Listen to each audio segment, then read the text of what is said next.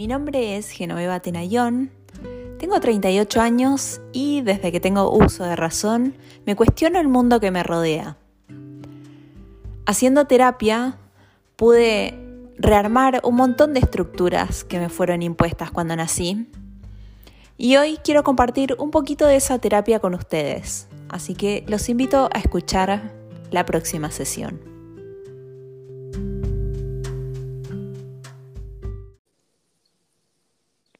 Hola. Hola, Geno. ¿Cómo estás, Carla? Bien, ¿y tú? Bien, bien. Qué bueno. Em, bueno, un agrado también escucharte y ser parte de esta experiencia, la verdad, muy agradecida de, la invitación que realizas, así que en serio, muchas gracias. No, gracias a vos, Carla. Mira, eh, bueno, eh, contextualizo. Ayer estaba eh, encuestando en mi cuenta de Instagram a la gente si había sufrido algún tipo de violencia o abuso en la infancia. Y bueno, obviamente hice la pregunta porque es un tema que me toca muy de cerca. Y vos me contestaste, lo que me dio gracia es que tu, tu cuenta de Instagram es algo punto fotos. Sí. Entonces vos me, hablaste como con total propiedad, que estabas en un programa de niños, bla, bla. Y yo dije, ¿será psicóloga? ¿No será psicóloga? Y como que ahí, bueno, te, pregunté, me contaste que eras psicóloga, que trabajabas con niños que, han sido abusados eh, o que sufren de violencia intrafamiliar, imagino. Exacto. Y bueno, eh, como que te, te, invité a hablar, en, a como hacer una especie de sesión de terapia, en el sentido de que es como, a mí el tema me, toca, me toca de cerca porque eh, de muy chica eh, sufrí un, en, un grado, para mí es un grado muy bajo de violencia, pero bueno, es lo que yo sufrí, que es eh, maltrato por parte de mi mamá. Y más o menos data de, yo tengo dos hermanos menores, data de, de cuando nacen mis hermanos menores, y es súper frustrante porque yo hago, yo hago terapia desde muy chica y de hecho terminé estudiando psicología porque es como que es, es, un, es un trauma muy grande para una persona que la madre o el padre eh, esté constantemente maltratándolos, diciéndoles cosas feas, como, no sé, nunca deberías haber nacido, te odio. Eh, ese tipo de lenguaje por parte de, en, mi, en, mi, caso hablo por parte de mi madre porque la violencia de mi padre ha sido más eh, el silencio, el mm. como no, el, también te provoca a la larga, siento que me ha provocado mucha indefensión por, por esta cosa de una madre que me agrede y un padre que hace silencio. Y con los años, algo que se ha sumado es eh, que el resto de la familia es como que siempre la justifica ella y me pone en un lugar de, que no la comprendo, que ella pasa un mal momento, que ella tiene sus problemas, que con mis hermanos menores, por ejemplo, nunca fue violenta, entonces mis hermanos me dicen que soy una exagerada, que no es para tanto, y es como, o sea, ya a esta altura de la vida medio que me importa tres carajos porque ya tengo mi propia familia y bla, pero tuve que, tuve que hacer mucha terapia por el, por el tema de la inseguridad, la ansiedad, la baja autoestima, como mucha terapia para entender que yo no, yo no soy un problema, o sea, que problema es ella y es toda la familia que, que, digamos, ampara esta conducta violenta. Exacto. Sí, em, la verdad es que, bueno, como tú mencionas, eh, yo soy psicóloga y trabajo principalmente con niños y niñas que, han vivido algún tipo de violencia. Em, y si bien eh, mi objetivo como específico es trabajar con esos niños y esas niñas, es casi imposible, yo diría que es imposible, como considerar em, a todos los grupos familiares, a todas las generaciones que van para atrás, todos los discursos que atraviesan ese sistema familiar y que muchas veces también, eh, si bien esos niños han vivido alguna vulneración, em, los cambios que se generan a nivel familiar, algunas veces no se visibilizan o algunas veces no se generan cambios. Eh, por lo tanto, esa marca, ese trauma eh, persiste en el tiempo, eh, persiste en esos discursos, esos cuestionamientos a, esas sensaciones que vive la persona maltratada, como tú dices, como, como de ponerte en un lugar como bien indefenso, siento yo, como eh, de, que tu experiencia de maltrato es cuestionada, de que no hay un cuestionamiento con respecto a la violencia, lo que nos genera la violencia. Y eso igual tiene, bueno, muchas lecturas. Em, la teoría familiar sistémica habla también de eso, de que muchas veces no nos cuestionamos estos patrones de, violencia, estos discursos, como para mantener una homeostasis en la familia, para no provocar ansiedades, para no generar más problemas. Entonces, eh, se, se, expresa, yo creo que tu, tu, experiencia es un claro ejemplo de aquello que se mantiene ahí y que, que no ha sido cuestionado y que tal vez ha sido cuestionado por ti a través de la terapia eh, pero también visibiliza como esta afectación en los grupos familiares. Sí, algo, a mí me, me, pasa que en mi caso concreto, como la violencia es muy sutil porque es eh, lenguaje violento, em, es como que pasa muy piola, ¿viste? Se presta mucho a, sos una exagerada, no es para tanto, tenés que comprenderla. Bueno, el discurso eterno de mi padre, que es como, tenés que entender, como tenés que entenderla. Hace pocos días atrás, todo este tema me reflotó porque mi mamá tuvo una conducta muy violenta conmigo, o sea, verbalmente, ¿no? Eh, y, yo paré en seco, o sea, como, o sea, hasta acá llegaste, no te voy a dejar avanzar un centímetro más. Y, y como que mi papá intercedió a modo de que yo le termine pidiendo perdón a ella por haberle parado el carro. Una mm. cosa súper retorcida que yo le dije, no, papá, eh, mamá es una persona violenta y tiene que ir a un psicólogo, yo no le voy a pedir disculpas o no voy a hacerla comprensiva. Y me dijo, sí, bueno, es una persona violenta, pero ¿qué le vas a hacer? Me dice. ¿Qué le voy a hacer? No le, no le voy a hablar. O sea, me voy, a, me voy a distanciar de ella porque no voy a estar cerca y no voy a exponer a mi hija a estar cerca de una persona que de la noche a la mañana, porque aparte las conductas violentas nacen de, como de como muy abruptamente y sin, no sé, qué sé yo, que eh, ella es alcohólica. Cuando era chica yo ya sabía que cuando ella tomaba alcohol era más probable que me, me trate mal, pero a veces no, a veces es de la nada. Entonces, yo crecí con tantos problemas de ansiedad, sobre todo ansiedad, eh, como eh, tipo necesitar apoyo de ansiolíticos, necesitar durante una época de mi vida que alguien duerma conmigo porque me daba hasta miedo dormir sola.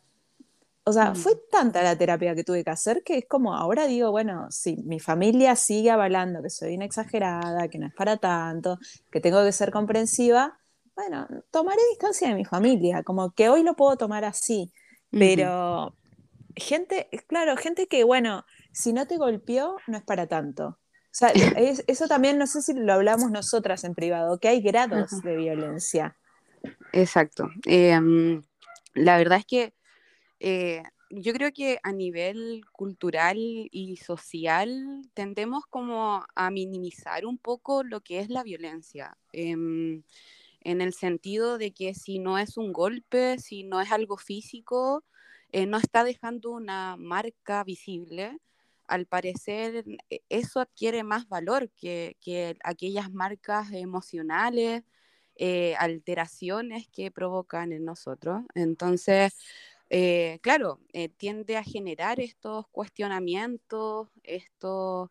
Em, como a, poner en duda la historia de uno, a, poner en duda como aquellos discursos que están alrededor de la historia de, de cada uno. Entonces, yo creo que igual es, importante generar ese espacio en donde eh, darle el valor eh, no solamente a la violencia física, sino a la violencia sexual, emocional, el mismo valor, porque todo ello, eh, todas aquellas manifestaciones, aquel maltrato físico, aquel maltrato emocional, el abandono, el abandono emocional también, que como tú mencionas, eh, esta escasa respuesta de parte de tu padre, también es un abandono, también es una forma de maltrato. La negligencia, cuando eh, los adultos que están a cargo de nosotros, en nuestra historia, eh, no tienen la herramienta suficiente eh, para generar protección o un cuidado mínimo, una respuesta mínima a nuestras necesidades como niños y niñas. Eh, y también, por ejemplo, el abuso sexual, todo ello genera un daño significativo, trae consecuencias.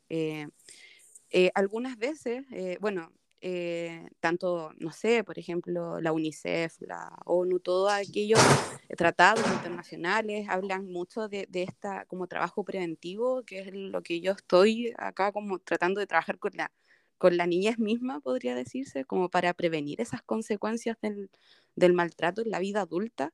Eh, pero es algo que, que está tan... Eh, eh, inserto en la sociedad, eh, de que no nos cuestionamos muchas veces como que, que, a lo mejor mi vida adulta hoy en día eh, es consecuencia de, de, todas mis vivencias anteriores, todas esas vivencias de dolor, de, de, de traumas que, que arrastré eh, y que hoy en día, por ejemplo, me ponen en una situación de ansiedad, de descontrol de impulso, de, de abuso de, de, drogas, de alcohol, eh, de estar siempre en un estrés crónico, eh, de estar hiperalerta, etc. Entonces, ahí, bueno, como tú dices, la terapia es, importante y mm, siempre he promovido especialmente con los adultos que yo trabajo es como mirar eh, la terapia no como un par de sesiones que, que nos, nos, permiten como, no sé, eh, cuando uno va al médico que te dan una receta y listo, el medicamento, claro. el paracetamol, eh, nos, nos, nos, ayuda a aliviar ciertos síntomas. en la psicología, en la terapia, en, en ese mundo, se requiere mucho tiempo porque requiere abrir espacios de nosotros que, que son dolorosos, eh, que quiebran eh, esa como estabilidad eh, que sí. de cierta manera nos ha mantenido así, pero que es una estabilidad a consecuencia de, de una historia de daño, de, de, de una historia de, de vulneraciones, de, de, diagnósticos de salud mental, de, de intentos suicidas, de, esa estabilidad es la que vemos, pero necesitamos un trabajo eh, terapéutico importante para poder eh, revisar aquella historia. Eh, hay, dos cosas, hay dos cosas que dijiste al principio y que dijiste ahora que se cruzan, uh -huh. y es, por un lado, este silencio en general, de, como este acallamiento de, de que, uh -huh. bueno, no es para tanto, o bueno, si no hay, si no hay un si no hay un maltrato físico, lo minimizamos. Esta, esta, esta cosa de no, no querer romper la homeostasis familiar eh, es, es, algo, es algo gravísimo de lo que hay, que hay que visibilizar porque te voy a decir dos cosas. Una con respecto a la terapia, que es lo segundo que dijiste. Uh -huh. Una chica dice, una chica, una mujer, Dice, sí, mi, mi, madre me pegaba cuando chica, porque sí, porque no, como chancletazos. Y al día de hoy eh, se lo echo en cara, jaja, me pone como, como, como, que se, como que a modo de talla se lo tira Exacto. a la madre, así como, ay, sí, porque me, me... Y dije, como yo le dije, tipo, tu mamá es una violenta y vos no deberías tener relación con ella, ella debería ir al psicólogo y vos también. Que, o sea, igual ahí yo, yo, me meto, yo me meto como si fuera una amiga, ¿no? Eh, pero es como que, que, heavy, que heavy que una persona lo deje pasar. Incluso yo ahora estoy mirando una serie de Netflix que se llama uh -huh. Cosas por limpiar, sobre una chica que vive con un hombre violento, muy jovencita ella. Uh -huh. Y claro, el loco revolea platos por el aire y rompe vasos y hace agujeros en las paredes golpeando no la golpea a ella, entonces el sistema de, de, del sistema judicial uh -huh. no toma en consideración su situación porque no hay un maltrato físico específico, o sea, no, no hubo una violencia específica contra ella. Mm. Es, está muy buena la serie, porque, o sea, mm. mente que no es la misma situación que yo viví o que vivo, em, e, esto, esto de que si no, hay, si no hay una marca visible, bueno, no pasa nada, no es para tanto. Estás exagerando. Y también la otra es que a mí eh, con, con la terapia aprendí que uno no tiene por qué soportar todo, uno no tiene por qué comprender a todo el mundo y uno tiene que asegurarse su resguardo emocional. Es decir, si eh, me provoca mucha ansiedad estar cerca de mi mamá porque sé que de un minuto para otro puede eh, saltar esta conducta violenta, puedo no ver a mi mamá. No, no, no, hay, ninguna, no hay ninguna ley eh, de vida que diga deberás tener relación con tus padres por toda tu vida. ¿No? Es, como, es, como que, es como que a, mucha gente le cuesta también eso, decir, bueno, no, sí, mi papá me ha tratado mal siempre, pero bueno, después, viste, como que no pasa nada. Mm, es que ahí, bueno, uno ve que no puede hacerse cargo del daño también de que, que posee el otro, ¿ya? Em, con todas sus consecuencias. Eh, algunas veces yo que he visto, por ejemplo, en mi trabajo, eh, es igual, eh, es pesado enfrentar esas situaciones y algunas veces separar como esa familia cuando damos cuenta que, claro, a lo mejor se llegó muy tarde a, poder reparar ese daño en ese adulto o, o no sé, como quebrantar eso esos pensamientos en relación, mm, a mí muchas veces, ajeno en, en, el trabajo o el mismo ejercicio profesional, se me pregunta así como, o sea, la verdad es que no es una pregunta, sino es como, mira, ahora a los niños no se les puede decir nada, no, no les puedo decir que no sea de tal manera. Eh, porque lo estoy dañando y eso es maltrato. Eh, pero yo antes, por ejemplo, siempre está eso marcado. Yo cuando era chico, eh, a mí me pagaban y, mírame cómo estoy ahora, eh, mírame que, tengo una familia y tengo un trabajo y yo no y soy profesional y, y, y, yo cuando me dicen no necesito pastillas le pregunto ¿vos tomás alcohol? sí. Bueno es lo mismo. Es lo mismo. Yo, es lo mismo pero socialmente más aceptado. Eh, cuando me dicen eso em, yo pregunto así como, ya, pero a ver, cuénteme, cuénteme sobre su infancia. ¿Qué, qué, qué, ¿Cómo le enseñaron sus padres? ¿Y cómo usted cree que deberíamos enseñar a los niños hoy en día? Em, y claro, ahí sale un discurso, por ejemplo, de abandono, de alcoholismo, de, mucha gente que los abuelos se tuvieron que hacer cargo, de madres solamente, historia de madres que, de, que han sido abandonadas también. Eh, mucha historia con respecto a abusos sexuales en la familia a nivel transgeneracional, eh, repetición como con respecto a estos sistemas de emociones, por ejemplo, la ansiedad siempre presente, eh, como una ansiedad que, de cierta manera, eh, si rompemos con esos patrones, más nos genera estrés. Entonces, claro, para el adulto, o, por ejemplo, con, en mi trabajo, es, es, fácil cuestionar eso, así como, ay, ahora no le puedo decir nada, pero nadie se ha preguntado eh, en estas historias de maltrato qué realmente requería ese niño, cuáles eran sus necesidades que lo llevaron a estas consecuencias. Yo creo que, y hay que hacer siempre ese ejercicio, en el ejercicio de la parentalidad, eh, primero es cómo vemos a la niñez, o sea, no podemos seguir pensándolos como un objeto de cuidado, es solamente eso, no, no, no, no es solamente eso. Eh, hay vivencias, claro, no, No, no, es un gatito que hay que alimentar y limpiarle la caca. Exacto. Eh, es un ser humano, tiene psiquis. y, esa psiquis va, va a incidir en, en, un adulto que va a ser el día de mañana, que ese adulto puede convertirse en un, en un criminal, en un violento.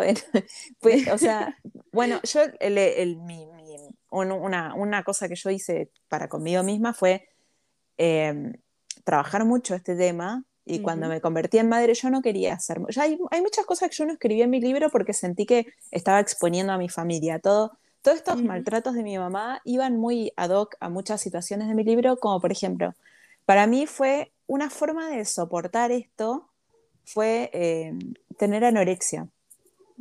Es como que siento, yo siento que caí en trastorno de la alimentación porque era una forma de sentir que tenía control de algo. De que había algo, había, algo, había algo en mi vida que yo sí podía controlar y en, la cual, en lo cual mi mamá no podía meterse. Entonces, eh, yo se lo atribuyo mucho a eso. Bueno, no yo, la, terapia y yo. Eh, y después, con mi hija, primero que ella se, educó, bueno, hasta, hasta ahora que está en un colegio normal, se educó en colegios alternativos, con sistemas de educación alternativo. Y una cosa que aprendí con terapia y con psicólogas que sigo en redes es tratarla con respeto siempre.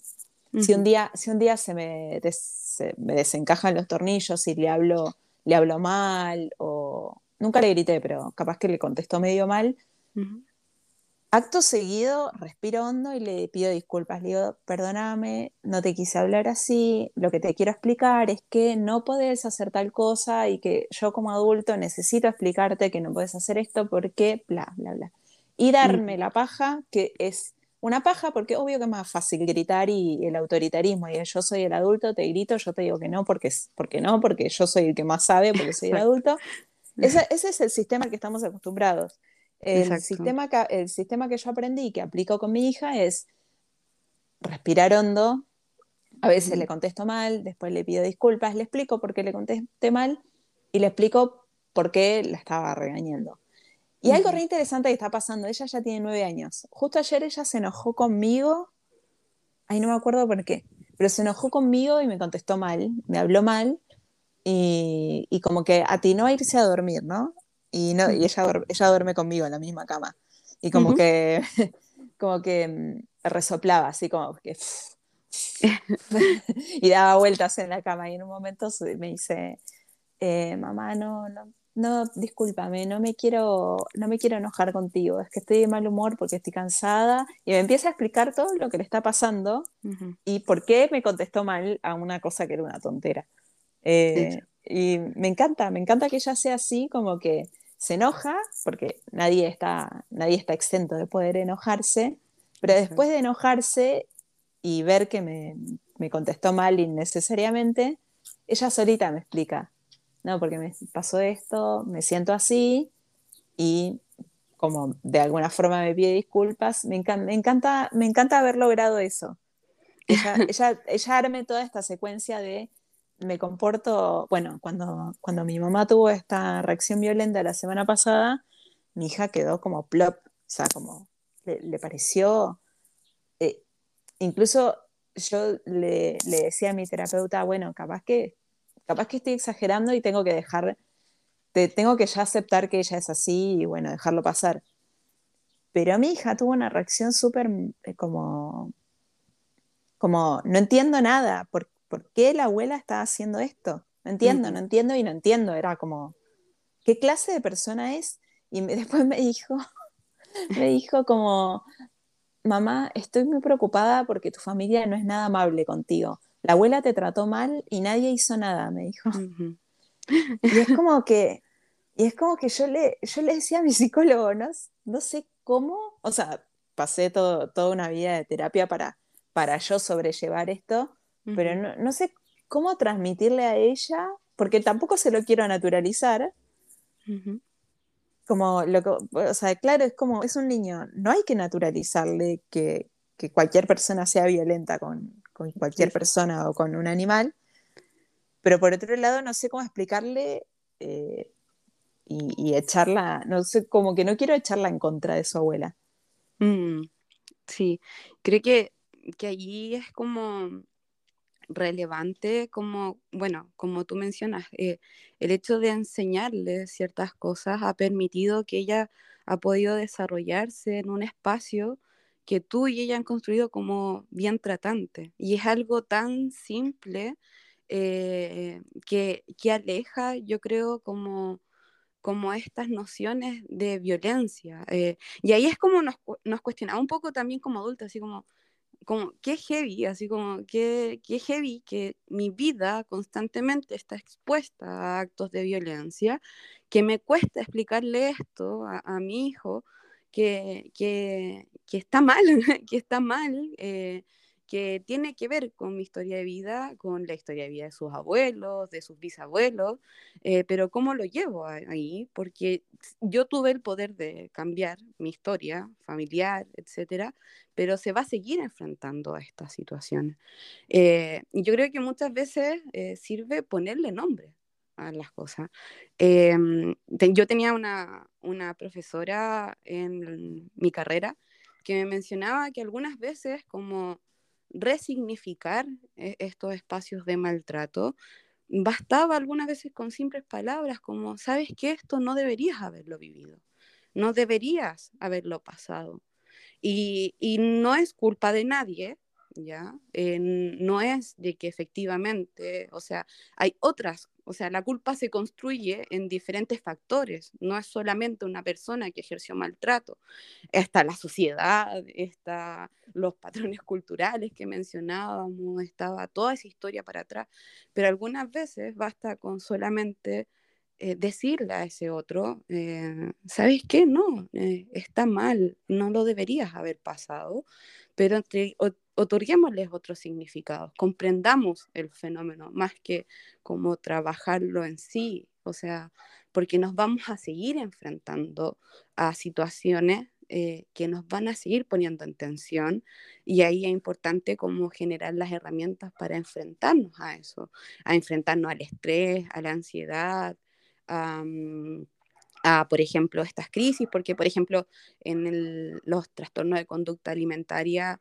eh, uno vive por crisis también, la, depresión también tienes alto y bajo, entonces de cierta manera es como vamos viviendo con ello eh, y otorgándole otro significado, ya no, no es lo mismo, no, no, es lo mismo, tú por ejemplo no lo vives igual que antes, y es por la... No, pero mira, fíjate, fíjate, fíjate una cosa, eh, esta última semana estuve comiendo muy poco, tengo el estómago muy cerrado, muy revuelto, eh, y mi forma de, compensarlo para no, para no bajar de peso no enfermarme es consumir alimentos muy calóricos. Eh, y mi hija me dice, mami, ¿qué te pasa? Eh, ella, ella habla medio chileno, medio argentino. No sé si la escuchaste en red. mami, ¿qué te pasa? ¿Andas mal de la guatita? ¿estás, comiendo, ¿Estás comiendo poco? y le dije, es otra cosa que le tengo que explicar. Le dije, Sí, Lu, tenés que saber que mamá tiene una enfermedad que cuando está muy preocupada o muy nerviosa, eh, le agarra como malestar en la guata. y, le dije, pero bueno, es, ya se me va a pasar, como que sé que es un, sé que es un periodo. Y ese periodo trato de sobrellevarlo consumiendo alimentos más calóricos para no bajar de peso y, no, caer en, no caer en esta conducta de, como anoréptica, de, de bajar de peso y, sentirlo como un premio. Eh, mm. Que no, no, puedo no puedo controlar sentirme mal de la guata porque esta, esta ansiedad que llevo de toda la vida por, por, esta, por este trauma, me, este trauma me genera que se me...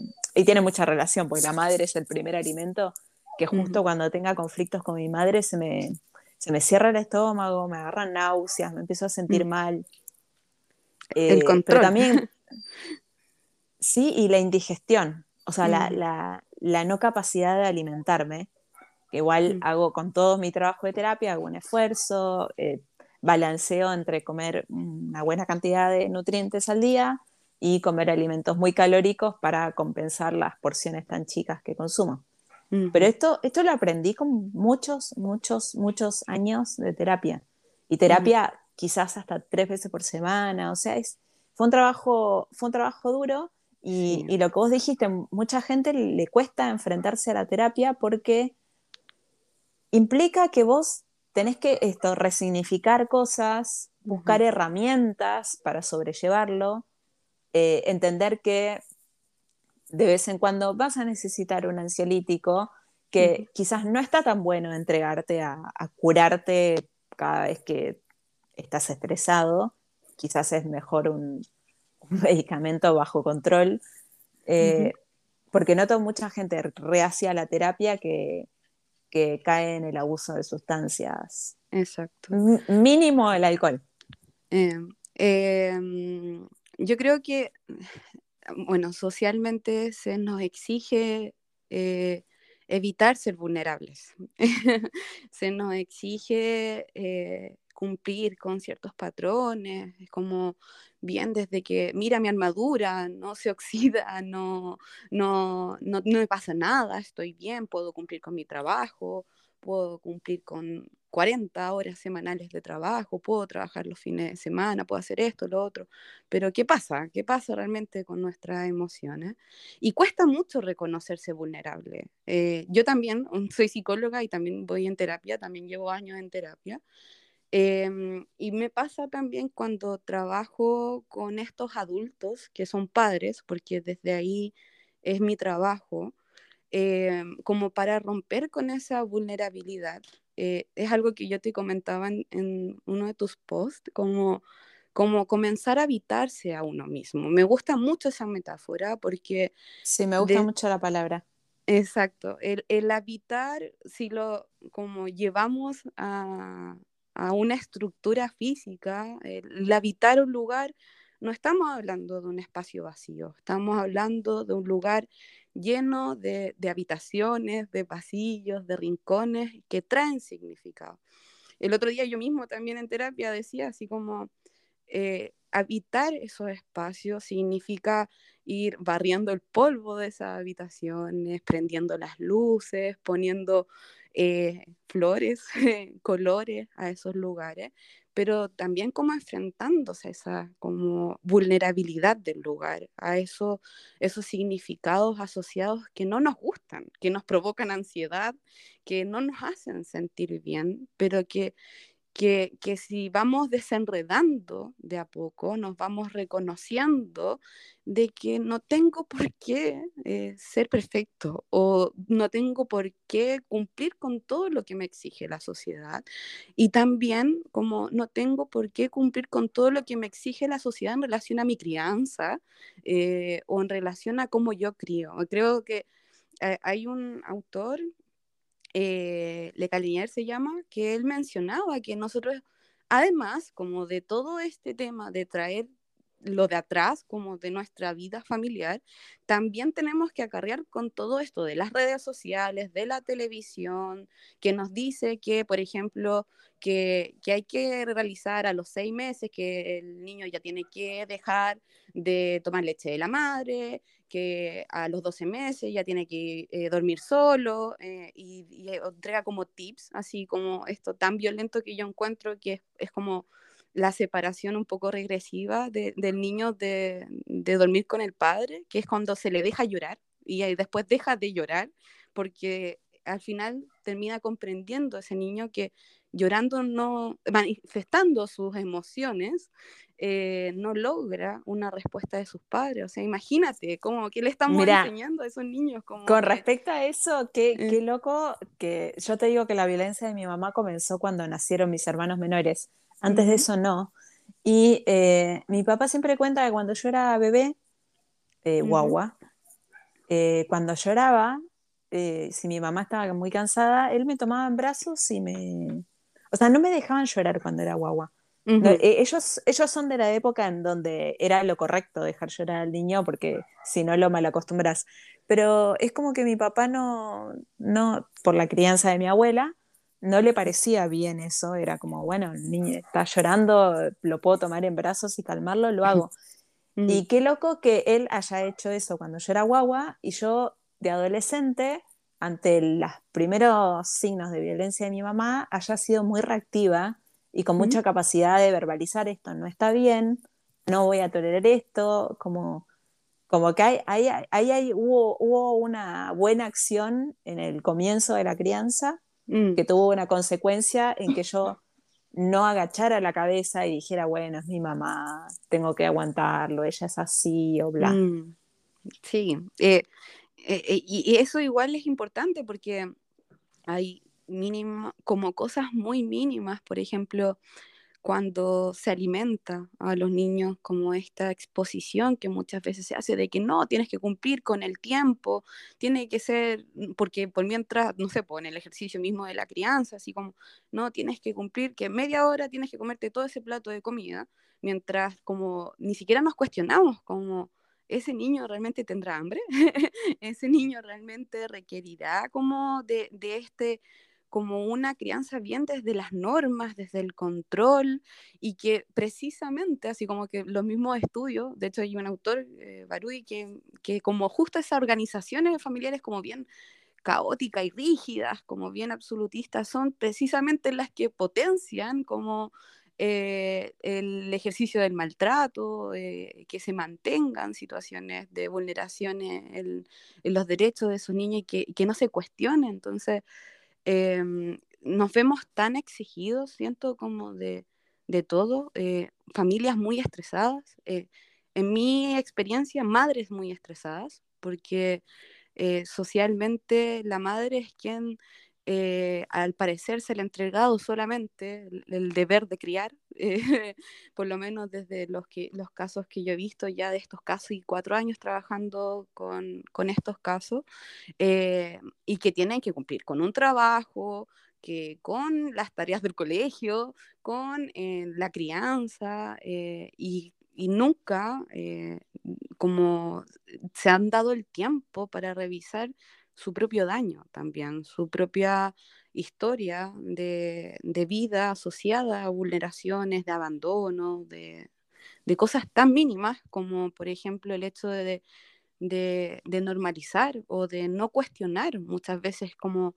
de, no responder a esas necesidades afectivas de, o las agresiones, o de hecho ni siquiera como a nivel familiar, sino como de afuera, en el mismo colegio, en los mismos espacios laborales. Eh, la violencia atraviesa muchas esferas, eh, no solamente a nivel interno, a nivel intrafamiliar, sino también afuera. Entonces, tenemos que hablar de ello, tenemos que dejar de normalizarlo, porque nos vamos a estar enfrentando constantemente a eso. Entonces, em, eso más que nada, como, como realmente empezar a mirarnos, como a habitar un poco como te decía, eh, y como ahí revisar nuestra vida, la vida de otros y cómo mi vida afecta también eh, la vida de otros.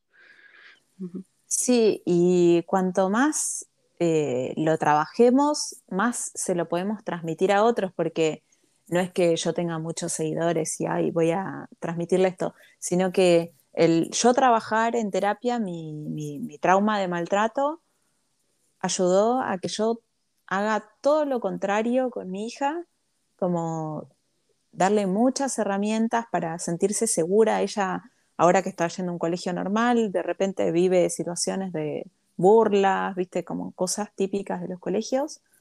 Eh, y me encanta porque ella se lo toma como, ah, no, es que fulanito tiene problemas, porque como que no se lo toma personal, ¿no? No, no es que se siente mal porque le digan X. Mm. Eh, o a veces incluso se ríe, dice, qué ridículo, porque ella ahora tiene una profesora particular de matemática y un, un compañerito se burló. Y ella como, qué ridículo Mirko burlándose de que tengo maestra particular, es como que yo me burle de que él tenga un perro. me dijo una cosa así, me, me, da mucha gracia cuando ella habla y cómo se siente tan segura de sí misma y, y nunca, como que nunca agacha la cabeza y me, me, encanta esa personalidad de ella porque sé que en parte es por siempre haberla eh, hecho sentir segura. Yo tuve muchos cambios de casa, de país, separaciones con el papá de ella, pero siempre los dos fuimos muy de estamos acá para vos, eh, de si necesitas dormir conmigo y tenés nueve años, dormí conmigo, no pasa nada, si eso te vas a sentir bien. Em, eh, esa, esa, fue mi forma de, como de cambiar. Eh, con mi mamá siempre traté de ser comprensiva y todo. Hay momentos particulares en los que se me va la paciencia, digo, prefiero no hablar con este ser humano para no, para no exponerme yo a situaciones que siento que no debería estar expuesta.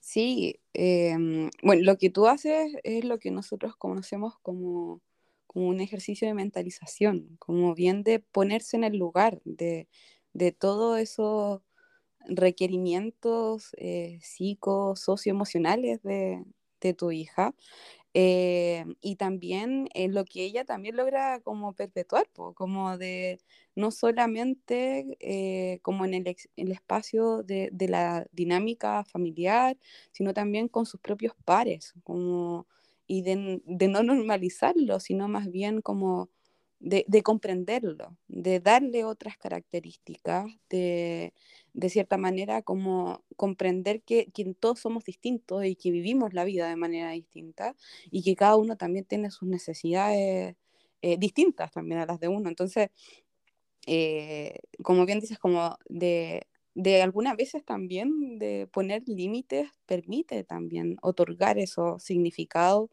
eh, de resignificar y también como de ponernos desde un lugar que desde la vulnerabilidad diciendo, ¿sabes qué? Esto me hace mal, esto no me gusta, esto provoca mi ansiedad, esto eh, trae, o sea, como aumenta más mi sintomatología de daño, de esas consecuencias del maltrato, y hasta aquí no más llego, eh, y hasta aquí no más quiero llegar, porque si doy un paso más allá, como tú decías al principio, así como como un minuto más, una cosa así, un paso más, eh, me va a hacer daño.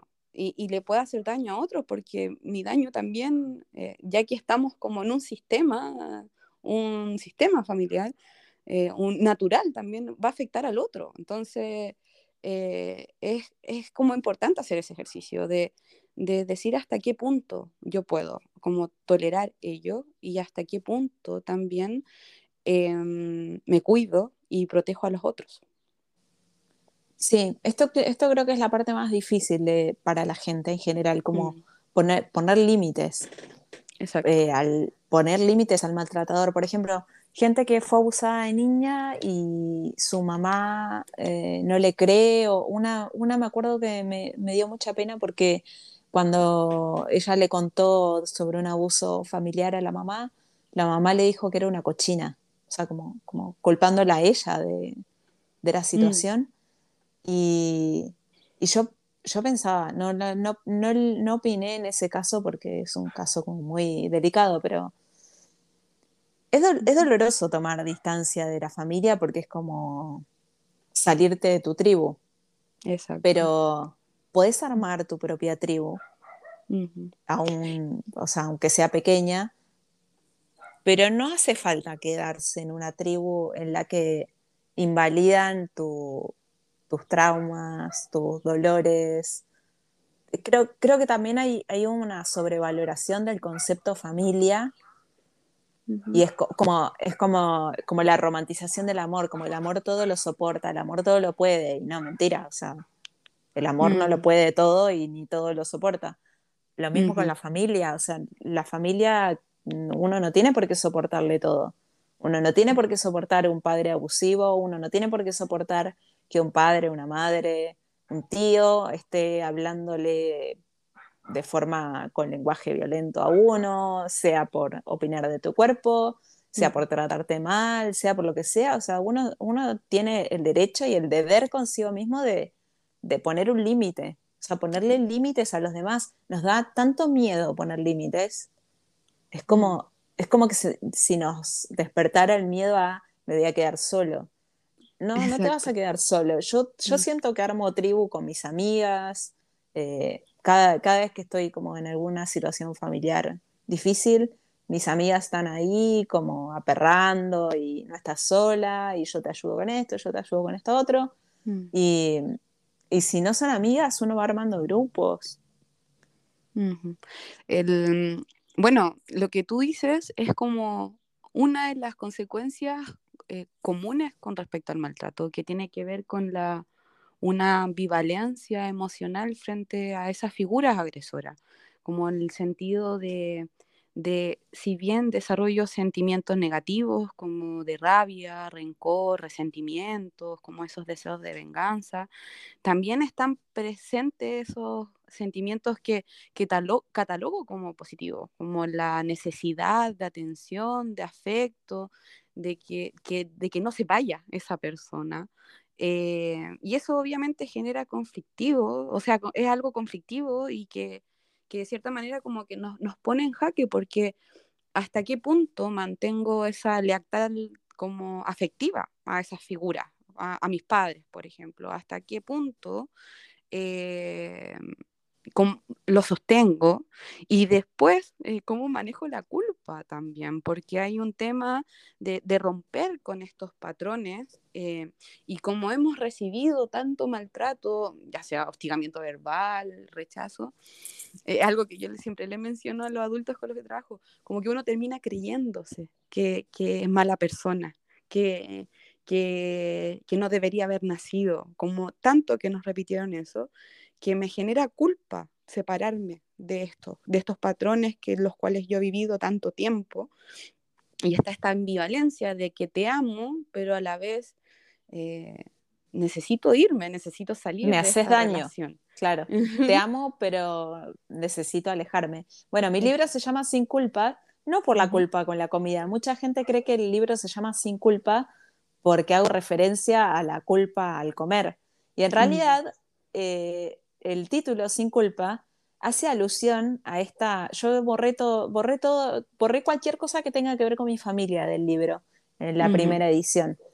Y, en realidad la culpa tiene mucho que ver con esto, con decir, eh, voy a poner un límite con quien sea, mi padre, mi madre, mis abuelos, mis tíos, mis hermanos, voy a poner un límite y me voy a proteger a mí misma porque ya soy un adulto y esta lealtad me vale callampa, porque si la otra persona, por, por mucho que yo tenga un cierto vínculo de amor y de cariño, porque somos familia y bla, eh, pero si esta persona me está haciendo daño, voy a poner un límite y voy a desprenderme de esta persona sin culpa, porque no, no es culpa mía que esa persona, o sea, puedo, puedo ser comprensiva y compasiva de pensar, esa persona pasó por un montón de cosas para hacerme lo que me hizo, pero a su vez puedo tomar la decisión de no soportar que esa persona repita ese patrón conmigo y alejarme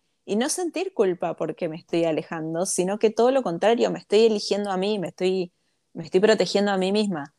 Eh, mismo con las relaciones de pareja, si una relación de pareja no está bien, se torna violenta, se torna, que se torne violenta no quiere decir que el loco vaya a revolear vasos por el aire, ni que te vaya a pegar, pero hay la violencia económica, la violencia psicológica, hay mm. muchos tipos de violencia. Cuando una pareja empieza a entrar en ese tono, mm. eh, uno, también escucho mucha gente, no, que por mis hijos, que por mis hijos. No le estás haciendo un bien a tus hijos.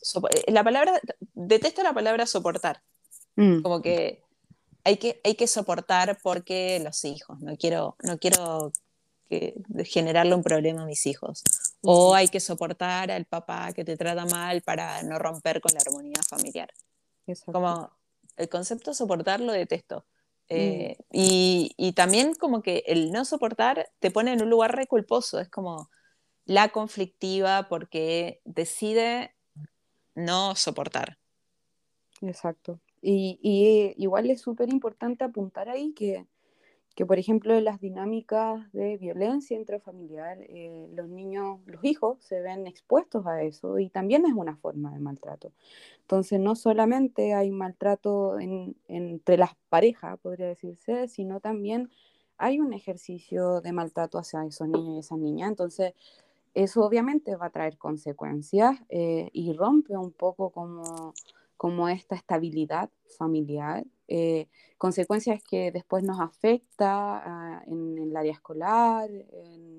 por ejemplo, es súper importante como preguntarse con estos diagnósticos que salen en el contexto escolar de déficit atencional, de hiperactividad y todo, como revisar también la historia de esos niños y esas niñas y también como los ejercicios de crianza o a qué han sido expuestos también.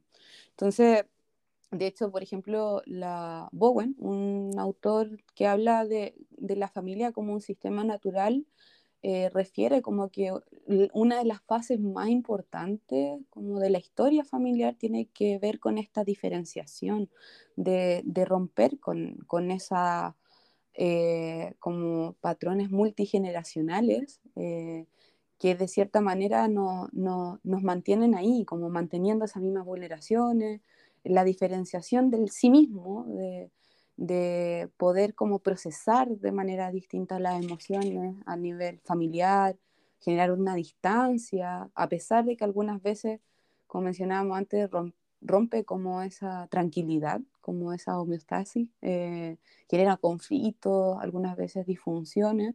Eh, es un ejercicio que igual es sano, el hecho de, decir qué es lo que yo quiero y, de qué manera también, eh, algunas veces yo pienso que está bien, por ejemplo, soportar, porque nadie me ha dicho realmente como, oye, no, no, no es así, o sea, te está haciendo daño. Eh. Claro, y cuando dejes de soportar es importante que va a haber momentos en que te sientas culpable, es normal, que sientas, bueno, capaz que exageré, capaz que sí exageré, o, eh. o te vas a sentir sola porque quedaste como fuera de esa red. Pero también entender que esa, esa, red es una red que está patologizada de alguna forma, está como, está como oscura, como estás en un círculo vicioso. Un ejemplo con, con respecto a habitar. Supongamos que eh, yo estoy buscando comprarme una casa y eh, tengo una casa de 100 lucas que está preciosa, no hay nada que hacerle y no me alcanza la plata. Y tengo otra casa que vale 10 lucas, está media hecha mierda, eh, tengo que vivir temporalmente en esa casa media hecha mierda, pero eventualmente me van a quedar otras 10 lucas para poder arreglarla y ponerla bonita y que, o sea, claro, elijamos vivir en la casa hecha mierda, eh, que al principio no va a ser tan grato, pero de a poquito podemos ir arreglar, arreglándole las paredes, haciéndola más fuerte, más cálida, más linda. Y, y, al final esa casa va, a terminar siendo un lugar mucho más valioso para nosotros. Porque pues es como, como que lo reconstruimos. Exacto. Va a poder, va a seguir siendo la misma casa, y, pero va a poder soportar un poco más. Va a tener estructuras un poco más estables, va a tener patrones, colores distintos, eh, va a entrar más luz, a lo mejor, va a tener diferentes eh, habitaciones, va a tener como otras molduras que, a lo mejor va a ser siguiendo la misma casa, porque no podemos borrar la historia, no podemos eh, eliminar el trauma. Mm, todo lo contrario, eh, queda ahí y algunas veces, como yo te decía, el trauma complejo, aquello como que, se mantiene durante el tiempo, se vuelve crónico y, nos afecta en diferentes dominios, eh, no, nos causa diferentes eh, diagnóstico eh, y algunas veces de hecho hasta nos afecta nuestra vida laboral, por ejemplo. Pero... Sí, el 100% de las personas que sufrieron violencia en la infancia, eh, te digo muy burdamente, no, leí ninguna estadística, pero el 100% de las personas que me han contado que sufrieron algún tipo de violencia, hoy de adultos sufren de ansiedad. ¿Cómo lo sobrellevan? De distintas formas, pero que sufren de ansiedad, sufren de ansiedad. O sea, como estas crisis de angustia, esta sensación de falta de aire, esta sensación, es como, y cómo, a mí me encanta la neurociencia, y vamos a ir cerrando, pero eh, cómo, a mí me encanta la neurociencia, entonces pensemos, un cerebro de un niño que está sometido a lenguaje violento, agresiones de cualquier tipo, ese, cerebro, ese cerebro va a segregar cortisol, sobre todo cuando se acerca el agresor. Entonces es como un, cerebro, un cerebro que creció segregando más cortisol de lo que debería y sintiéndose en situación de amenaza dentro de su propia casa, en el lugar donde debería estar relajado, tranquilo y seguro. En ese lugar es donde más eh, cortisol segrega. Hay mucha gente que le llama la atención que los ataques de ansiedad le suceden cuando están solos en su casa o en momentos de tranquilidad. El, ataque de ansiedad capaz no se desencadena en situación de estrés, sino que se desencadena después. Y, claro, ese, eh, ese, ese cerebro está como químicamente un poco dañado y es muy difícil eh, cambiar la química de un cerebro solo con terapia. Eh, sí, de hecho em, existen estudios como en relación hasta que, que el cerebro cuando ha sido expuesto a, a un estrés crónico, eh, si bien hay también una mayor estimulación de dopamina, también hay como consecuencias de inatención, hipervigilancia, siempre está en alerta. Imagínate, o sea, una persona constantemente en estrés, no solamente ese niño, sino a medida que avanza la edad, y se desarrolla eh, toda su vida con ese estrés crónico y hasta que hasta su cerebro no se logra desarrollar de la forma esperada.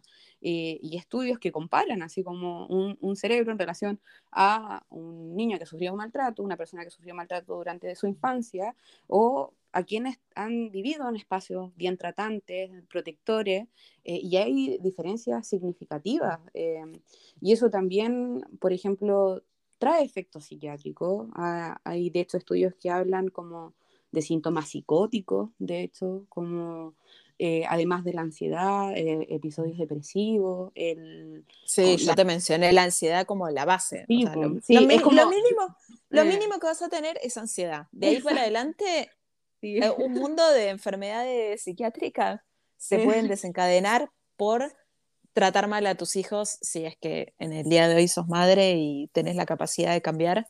Eh, igual hay gente, hay gente, yo te digo por, por amigas, que no hacen terapia y dicen, ay, no sé por qué le hablo así, no sé por qué no tengo paciencia. Y yo les digo, tenés que ir a terapia porque capaz que te sentís sobrepasada por muchas cosas y te descargas con el niño porque sabes que el niño no, no, sé, no, se va a defender porque es chiquito. Exacto. Eh, y de ese niño, eh, hay una autora que yo recomiendo harto esos, los libros de ella porque son bien como de lectura para todos, no solamente psicólogos. Se llama Amanda Césped. Ella refiere como la crianza es tan importante, eh, los primeros años de vida es tan importante, que es como moldear un río.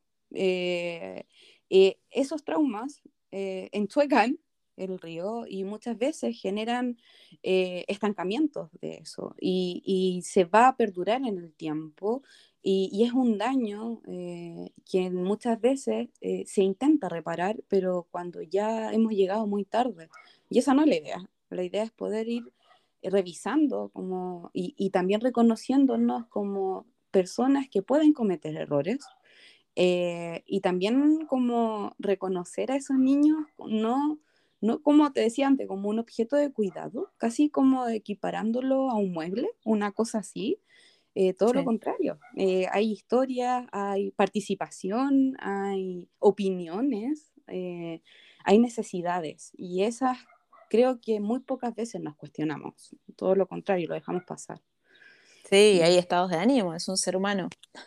ahí, ahí tiene días, días con más eh, buen humor, con menos humor.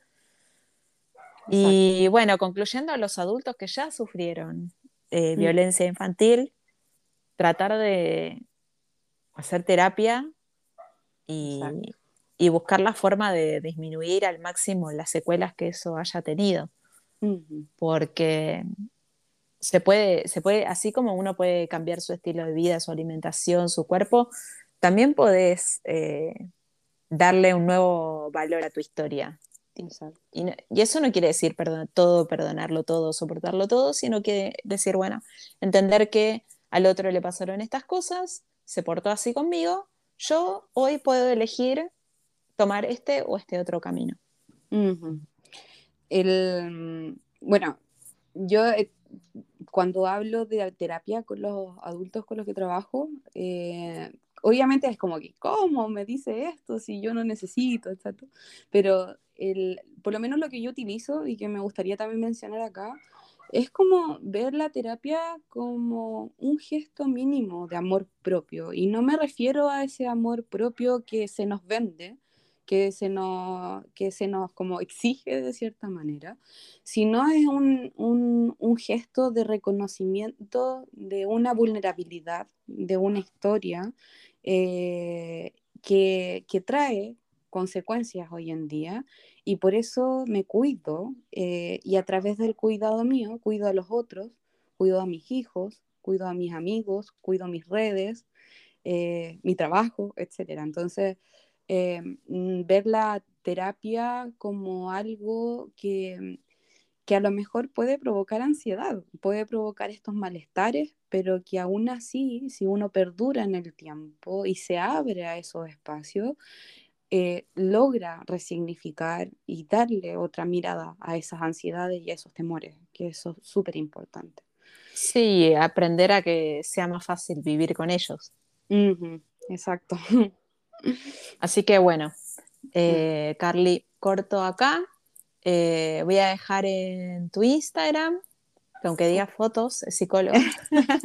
sí, es que ahí, bueno, mi, mi Instagram... Claro, que igual de repente, claro, uno sus redes capaz no las usa específicamente para, bueno, mi higiene sin filtro no tiene nada que ver con la cocina, eh, pero, pero es un espacio que a mí me encanta, es como, como una catarsis eterna sí, de lo que me va pasando a día a día. me divierto bastante con Geno sin filtro, la verdad. Sí, viste, como anoche, anoche me pegué con los memes de Vicuña y yo estaba muerta de risa y los compartía. Me, medio que me da lo mismo si al otro le divierte o no le divierten, pero es como que me divertía, los compartía, me divertía, los compartía, me divertía, los compartía. Y a medida que los compartía, la gente me iba mandando más, hasta que en un momento ya la corté porque era como mucho. Pero, pero estuvo bueno porque fue todo un rato antes de irme a dormir en que estuve compartiendo y recibiendo. Sí. La verdad que a mí me importa una hectárea de huevo lo que haga Vicuña con su tula o su vida, pero me divierte, me divierte el ingenio de la gente a la hora de hacer memes, las cosas que pone. Y además mm. hacen muchos chistes con respecto a Argentina y versus Chile, como toda esa cosa que siempre se vio tan rivalidad, lo hacen ver de una forma tan chistosa que me mm. muero de risa con los memes, específicamente de Vicuña justamente por esta cosa argentino-chilena. Eh, me pareció muy divertido y, me, divierte hablar de lo que me pinte hablar. Sí. Y, es entretenido porque es como una gran comunidad de amigas. Eh, un espacio de, de, de, autocuidado y de cuidado hacia los otros. Eh, y eso es importante porque no todo en la vida tiene que ser esa rigidez que nos exige la sociedad, sino que, oye, a mí también me gustan los memes y, merezco reírme, tengo derecho a reírme.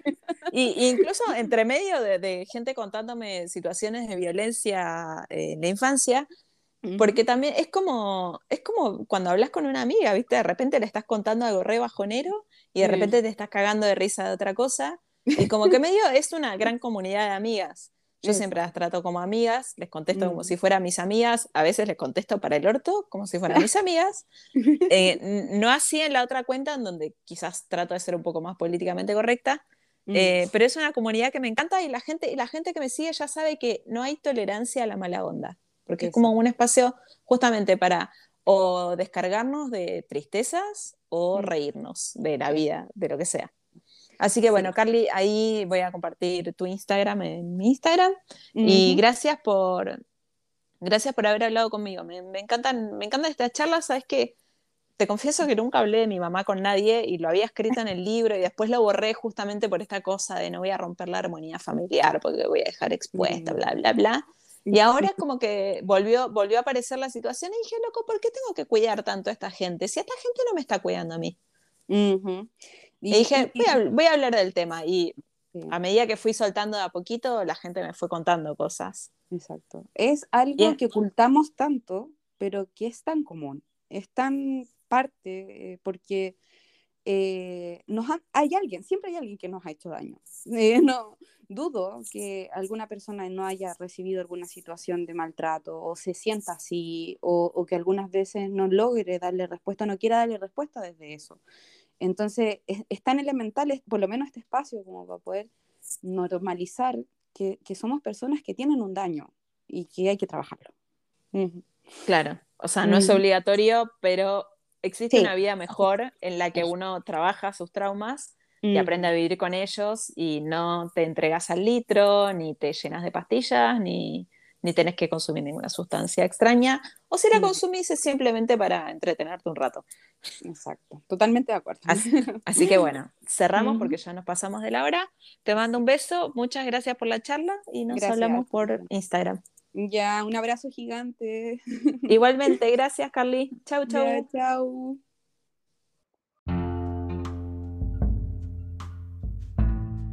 terminamos por hoy, como diría Lacan.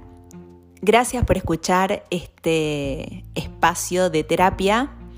Si quieren comentarnos algo, comunicarse con nosotros, mandarnos mensajes, preguntas, sugerirnos temas, pueden buscarme en redes sociales como Desinfluencer o Genoveva Tenayón.